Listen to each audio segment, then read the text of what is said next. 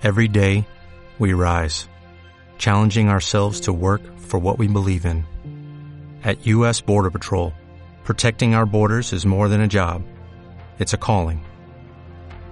Agents answer the call, working together to keep our country and communities safe. If you are ready for a new mission, join U.S. Border Patrol and go beyond. Learn more at cbp.gov/careers. Cada día corriendo más. Cada día las mismas cargas. Cada día un poco más lejos. Detente. Hola, nosotros somos Cheo y Vivi y queremos invitarlos a escuchar un nuevo podcast. Un día más. Un día más de gracia al estar ante nuestro Padre Celestial. Un día más de vivir la misericordia y el amor de nuestro amado Jesús. Un día más del consuelo que solo el Espíritu Santo puede dar. Porque este, Este es, un nuevo día. Bienvenidos. Escribir sobre nuestros recuerdos siempre nos llevará a encontrar sonrisas, lágrimas, lugares y momentos con muchos de los que aunque quisiéramos, ya no están. El tiempo pasa y pasa, los años, meses, semanas y días dan cuenta que esa batalla que creíamos no soportar no pudo con nosotros. Entendemos que esa separación, pérdida o duelo ha dejado un vacío y más que nunca ahora somos conscientes de él. Ese agujero se hace cada vez más perceptible en el estómago. Está acompañado con un dolor en el centro de tu pecho. Es muy fuerte y sube como un gran nudo en la garganta que desbordan sin tregua las cálidas lágrimas que recorren nuestra mejilla. Bajas tu mirada y cuando tu alma más clama por un pronto auxilio, llega Dios. Su presencia se siente a kilómetros de distancia. Sus brazos extendidos te muestran que los pasos recorridos no fueron los tuyos, solo fueron los de Él quien te llevó sobre sus hombros para sanarte en esa quietud. Fijas tus ojos en quien nunca la apartó de ti. Le preguntas por qué. Él responde con un amor inquebrantable que puedes ver de cerca en el madero, allí donde nuestra maldad fue perdonada. Te dice que Él lleva la cuenta de todas tus angustias. Él ha juntado todas tus lágrimas y las ha registrado cada una de ellas en tu libro, para luego cambiarlas en un gozo inconfundible. Nunca más estarás lejos. La paz y el fuego del Espíritu Santo llenan todo de ti. Entiendes que has podido perder un familiar, tal vez ese padre, madre, esposo, esposa, hermano, hermana, novio, novia, amigo, amiga, pero has ganado a tu Padre que está en los cielos. Recibes tanto cuidado que Él te hace que esa carga ya no sea tuya, porque Él también se ocupará de demostrar su amor por quienes hoy hacen que nuestros ojos lloren. Que la paz de Dios hoy embargue todos nuestros corazones. Historias entrelazadas. ¿Cómo no celebrar el milagro de la salvación cuando antes estábamos muertos espiritualmente por causa de nuestros pecados? Dios nos dio vida cuando levantó a Cristo de los muertos. Esto fue solo posible por la gracia de Dios que trajo el regalo de la salvación.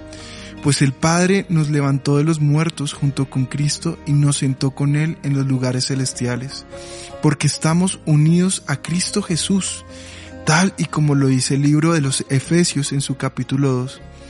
Así que antes de iniciar quiero reiterar que no hay nada que se compare con el milagro de la salvación.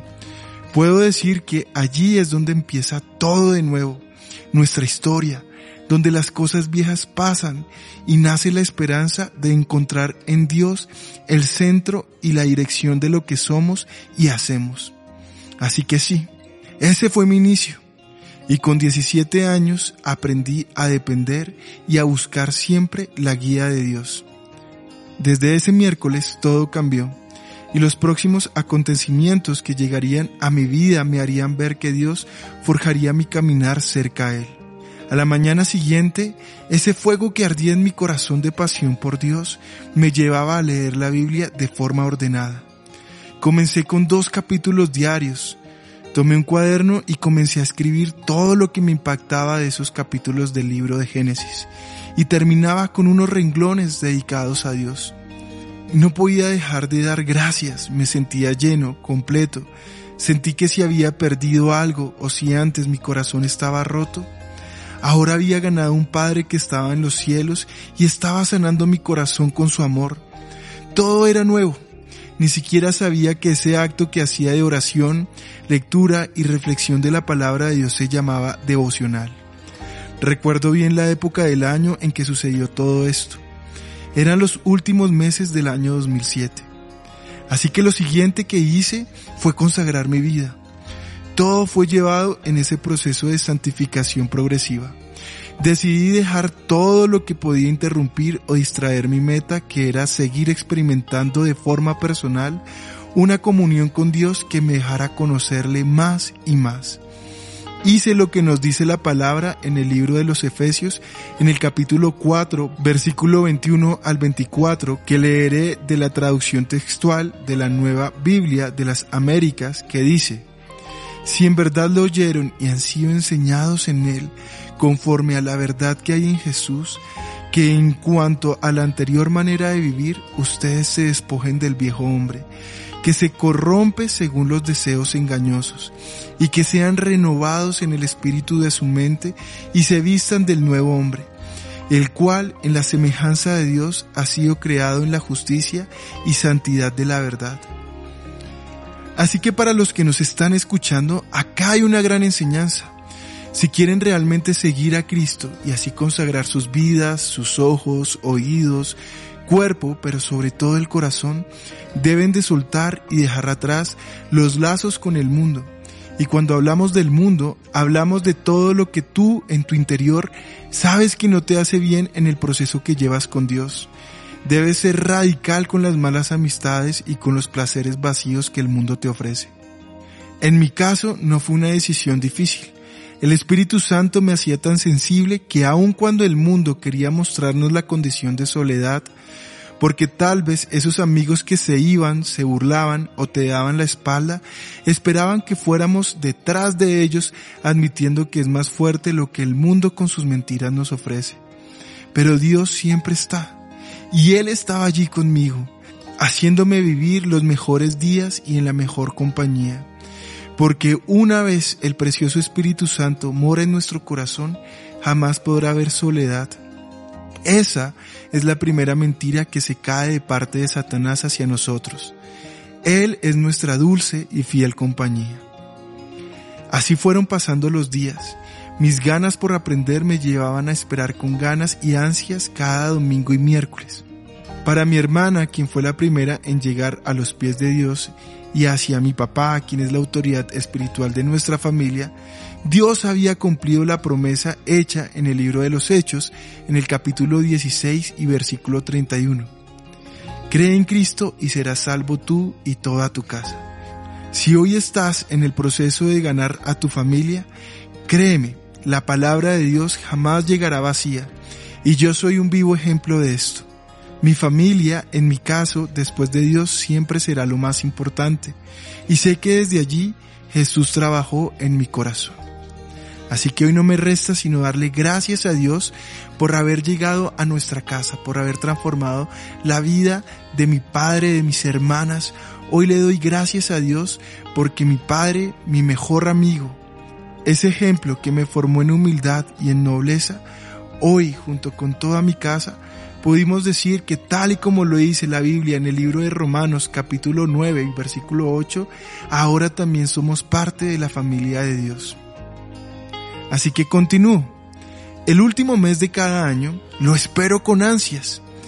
Es tan familiar, lleno de luz y nos encontramos tantos motivos para sonreír que puedo decir que celebrar las épocas navideñas me encanta. Esa Navidad del año 2007 será simplemente inolvidable porque fue la primera que celebré con mi familia en la iglesia. Sin embargo, esta época también marcó un hecho contundente. Si bien todo en mi vida giraba en torno a lo que estaba viviendo en mi área espiritual, mi salud no era la mejor, al punto que esa Navidad casi queda marcada por una hospitalización.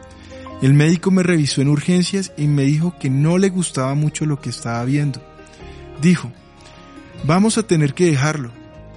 No obstante, en ese momento yo quería estar en casa, con mi familia, pero sobre todo quería estar con ellos e ir a la iglesia para celebrar esa fecha tan especial que para mí era por primera vez. Así que le dije al doctor que si no podía hacer algo más distinto a quedarme. Creo que el médico entendió que lo mejor para mí no era estar en esa fecha tan especial en un hospital. Así que me dijo, vaya pero hágase un sinfín de exámenes, una carrera que hasta hace poco terminó.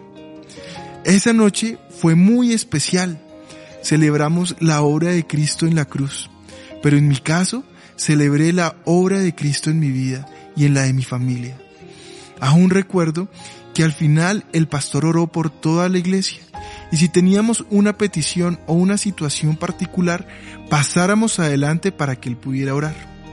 Así que pasé. Solo alcancé a decir estoy enfermo. Creo que pueden ser los riñones. Él puso sus manos sobre mí, tal y como lo ordena la palabra. Esta oración me llenó de tanta fortaleza y paz que puedo decir que ese momento quedó marcado con una señal de que Dios había estado, estaba y estaría conmigo.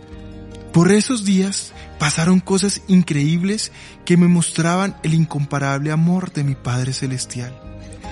Eran señales continuas de lo que debía ser y vivir.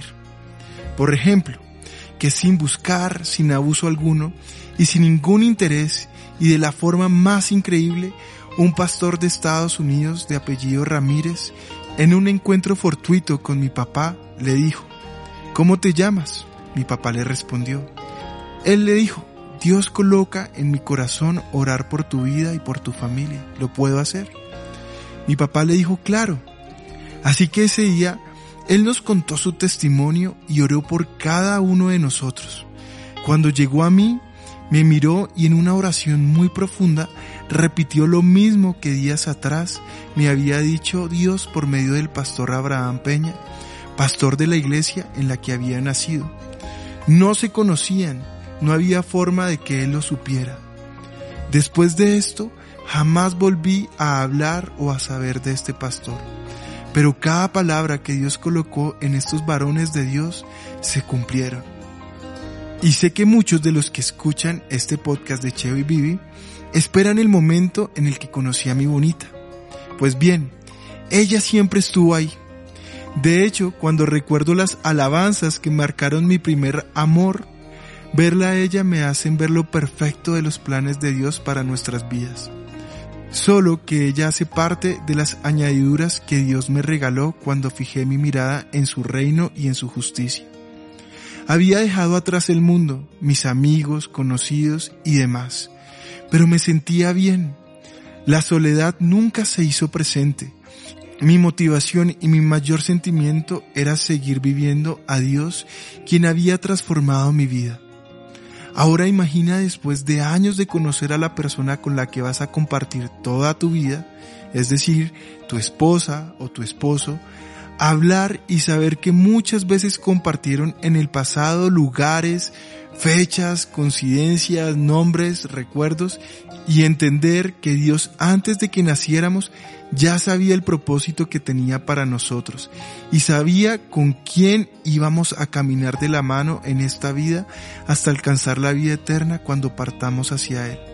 Pues bien, después de 14 felices años en que he podido compartir con mi esposa como amiga, novia y esposa, nos hemos dado cuenta que narrar hechos de nuestra vida pasada, incluso de nuestra niñez, estuvo marcado porque Dios sabía que el hilo de su amor nos iba a unir, tal como sucedió cuando nos casamos. Pero ¿cómo se entrelazaron estas historias? Bien, ahí estaba yo en una iglesia de más de cuatro mil personas. Sé que no había nada especial en mí más que lo que Dios estaba haciendo en mi vida. Así que cada vez que llegaba a nuestra casa de oración, la iglesia, me disponía a buscar a Dios y a todo lo que me acercara a Él. Esto era mi prioridad, que todo lo que me rodeara me ayudara para tal propósito. hasta que llegó un día en el que hice cierta afirmación en mi mente.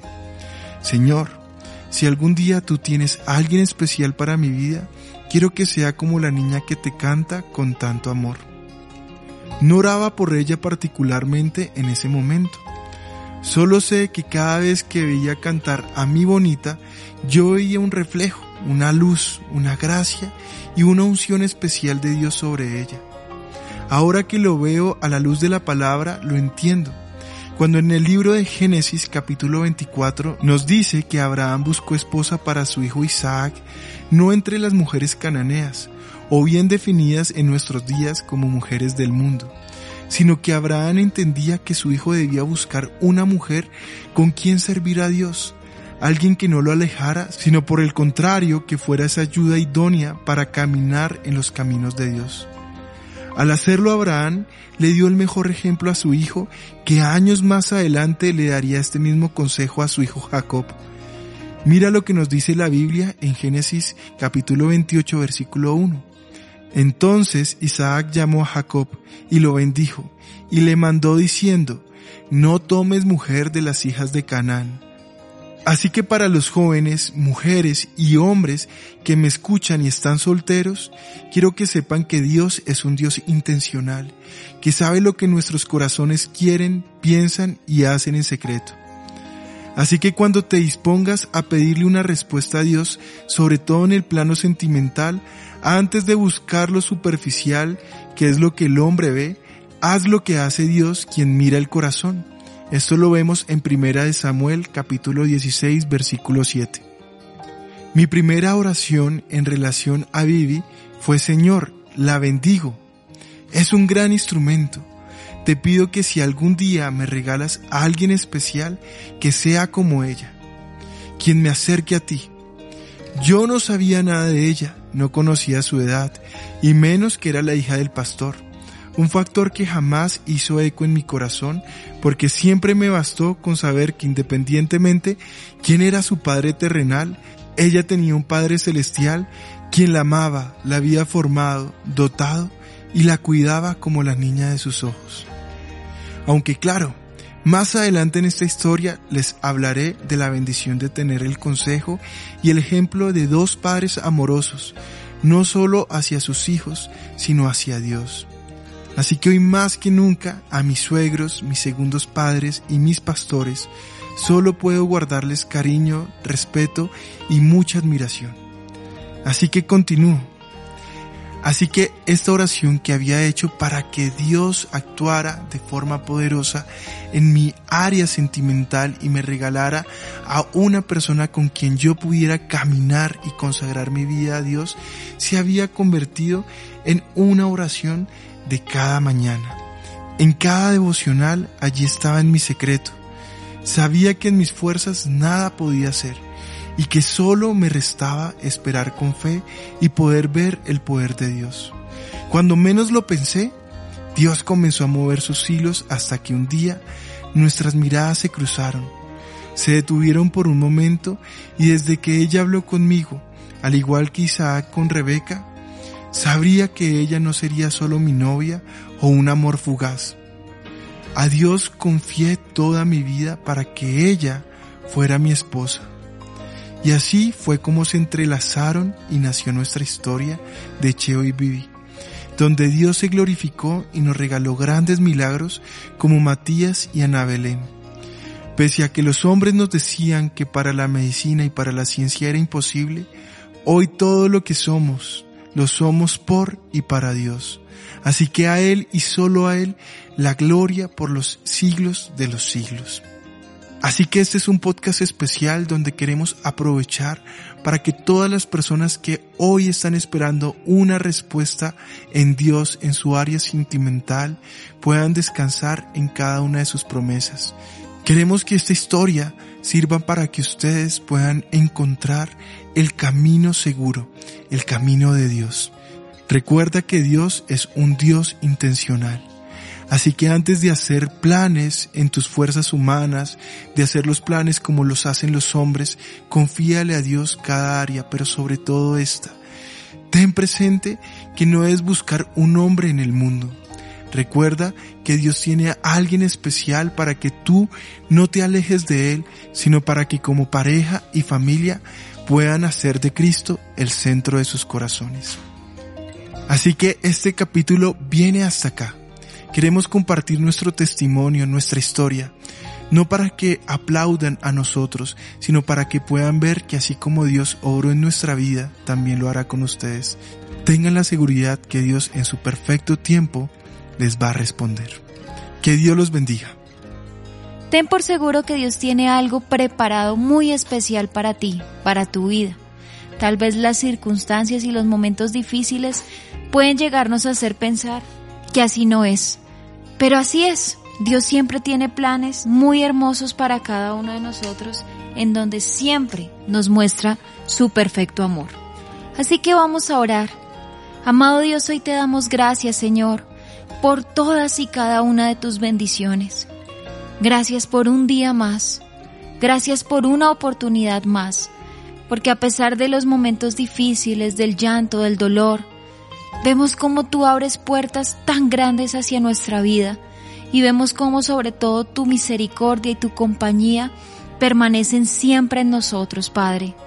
Hoy oro, Señor, para que tu presencia y tu Espíritu Santo estén con nosotros siempre y para que tú, Señor, siempre nos acompañes y sobre todo que todos los días de nuestra vida hagamos tu santa y perfecta voluntad. Hoy te bendecimos y te damos toda la gloria, todo el honor y toda la alabanza a ti, Señor. En el nombre de Jesús, amén y amén y queremos invitarlos a que sigan escuchando nuestros capítulos de este podcast un día más. Cada uno de ellos trae reflexiones hermosas, palabra, trae consejos, sobre todo la palabra de Dios fundamentada en nuestros corazones y cápsulas que nos ayudan diariamente a poder vivir de acuerdo a la palabra de Dios. Así que los invitamos a que nos sigan escuchando y si Dios permite, nos vemos en una próxima oportunidad con un capítulo más de un día más. Dios los bendiga.